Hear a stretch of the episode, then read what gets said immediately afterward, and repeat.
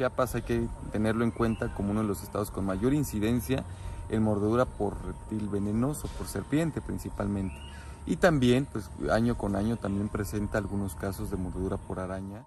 Chiapas es el sexto estado con mayor registro de accidentes por mordedura de serpiente. Es por ello que en Comitán de Domínguez se realizará el primer coloquio de animales venenosos y manejo de intoxicaciones.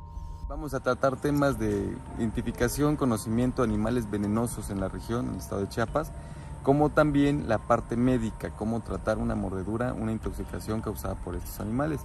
Va a ser el 17 de marzo en Comitán de Domínguez, como sede tenemos el Teatro de la Ciudad de Conchavín a partir de las 9 de la mañana, es abierto a todo el público, eh, haciendo la aclaración que es un enfoque principalmente médico, sobre todo la parte del tratamiento hospitalario.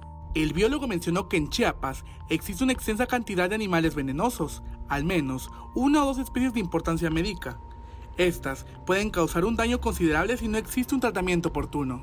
A la gran diversidad de animales venenosos que hay en el estado, al desconocimiento y miedo que a veces tenemos fundamentados como sociedad y aparte em, la cercanía que tenemos con estos animales es muy importante, ¿no? Conocerlos. Porque aquí en Chiapas habitan alrededor de 25, 27 animales de importancia médica, pero entre ellos obviamente hay sus de mayor rango a menor rango debido a su toxicidad. En el coloquio se hablará sobre la identificación y distribución de especies con mayor índice de mordeduras e intoxicaciones con personas, así como el tratamiento responsable hacia él o la paciente cerca del 3% a nivel nacional son eh, coralillos, o sea, mordeduras por coralillos. Son muy pocos, pero también suele suceder, entonces hay que también prestar atención a ellos.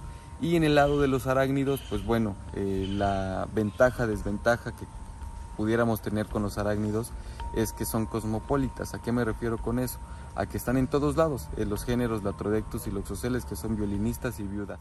El experto comenta que en caso de tener algún encuentro con algún ser vivo de este tipo, no se debe de manipular por ningún motivo, por lo que reiteró la invitación a este evento, en donde habrá ponencias de biólogos para hablar sobre los animales venenosos.